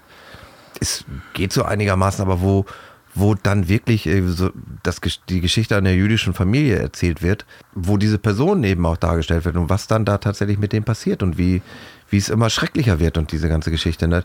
So, äh, das große Ganze ist ja schwierig greifbar. Ne? Aber wenn es, wenn es dann auf einzelne Personen, um einzelne Personen geht, dann wird es ja, ne, dann stellst du dir diese einzelne Person vor und das ist ja schon schrecklich genug. Und davon gab es ja Millionen.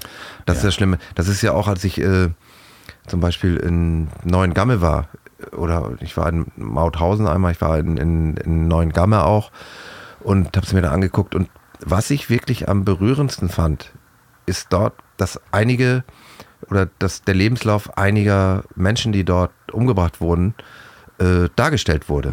Ne? Und, und wenn tatsächlich diese Opfer ein Gesicht bekommen, irgendwie so, ne? Und das ist, das finde ich, ist das Krasse. Ja, das ne? wenn, du, wenn, du, wenn du dann wirklich merkst, so, wenn es nicht sieben Millionen oder so und so viele Millionen Genau, sind, sondern wenn- sondern wenn eine Einzelperson ähm, greifbar wird. Definitiv. Und es ist ja hier auch so, in Hamburg es gibt ja auch diese Stolpersteine. Und wenn, wenn du vor meiner Galerie sind welche. Das Ja. heißt, in meinem Haus haben Leute gelebt, die deportiert worden sind und umgebracht worden sind. Vor gar nicht allzu langer Zeit. Vor gar nicht allzu langer Zeit. Und du musst bedenken, da haben ja auch andere Leute mal gewohnt und die haben das alles, die haben es alle mitgekriegt. Das ist ja alles passiert vor den Augen dieser Menschen und das sind ja Leute gewesen, die sich auch kannten.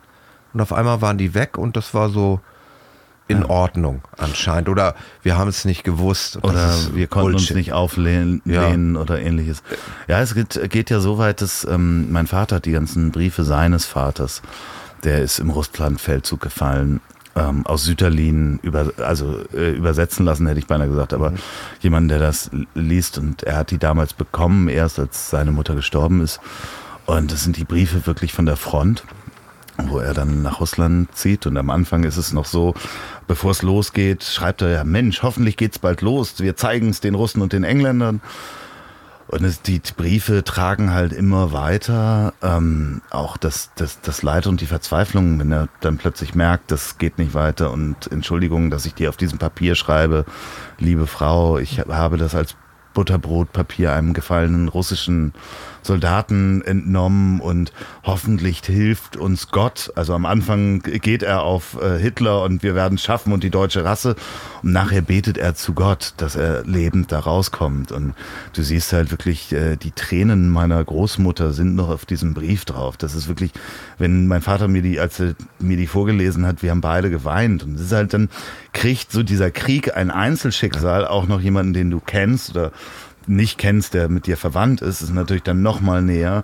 Aber auch bei dem ganzen anderen Leid, dass äh, jeder Einzelne dran ist. Aber, Klar.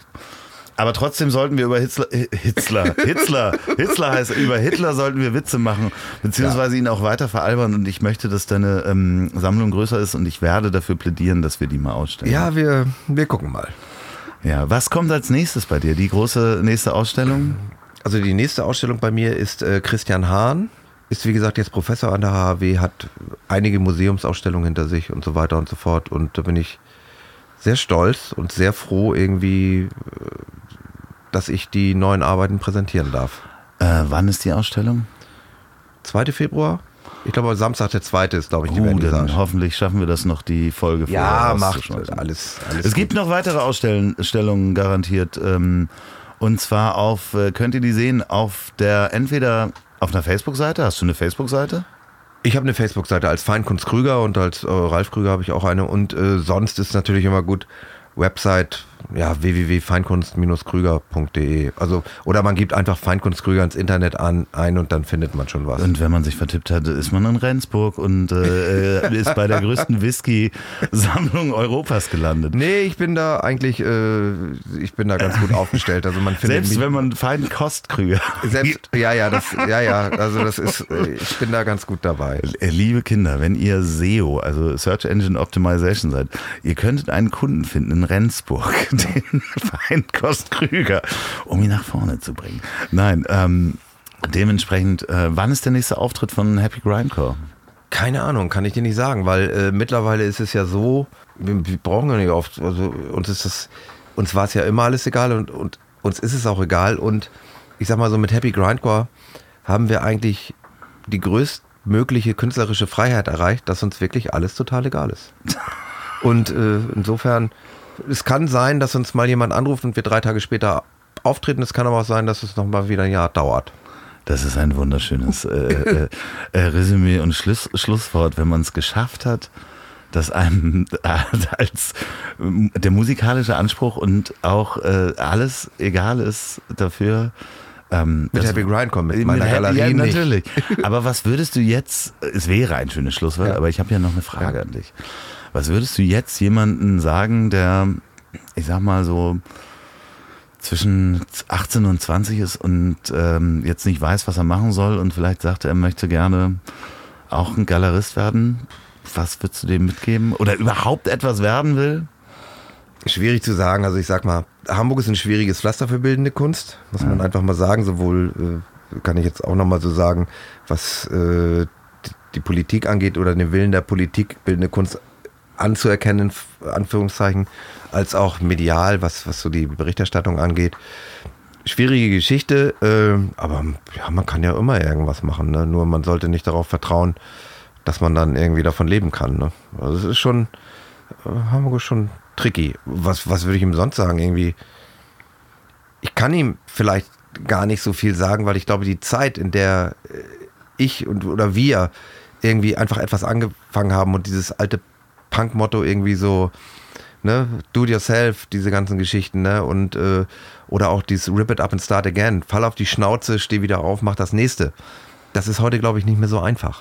Ich glaube, es ist äh, wahrscheinlich genauso einfach, aber es sind andere Mechaniken, Genau, wahrscheinlich. die wir nicht mehr kennen und dementsprechend Vielleicht. auch den Ratschlag nicht geben Phil- können. Stimmt. Ne? Aber sonst einfach äh, machen.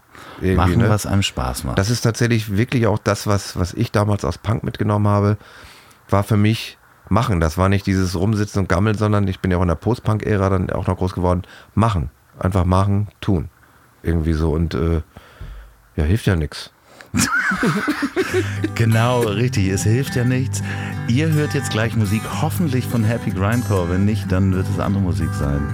Ähm, Ralf, vielen Dank, dass du da warst. Wir trinken jetzt noch was aus, der, aus dem Whisky-Schrank hinter mir. Sehr gut. Ähm, und ähm, viel Spaß, gute Nacht, äh, schönen Tag, guten Weg auf die Arbeit. Tschüss. Tschüss, danke. Das nächste Stück, das wir spielen, ist gegen Langhaarige. Weil ihr alle kennt dieses Problem, man geht auf Konzerte und heutzutage ist es mittlerweile gar nicht mehr so, dass äh, nur noch Leute, die wissen, was gut ist, auf Konzerte kommen, sondern auch Idioten. Und die meisten von denen sind 21-jährige langhaarige Pisser. Und die stehen dann vor dir irgendwie und meinen, sie müssen gut sein beim Konzert und schleudern ihre schweifenden Haare ins Gesicht. Du kannst dich gerade noch. Naja, auf jeden Fall musst du sie nicht trauen, weil du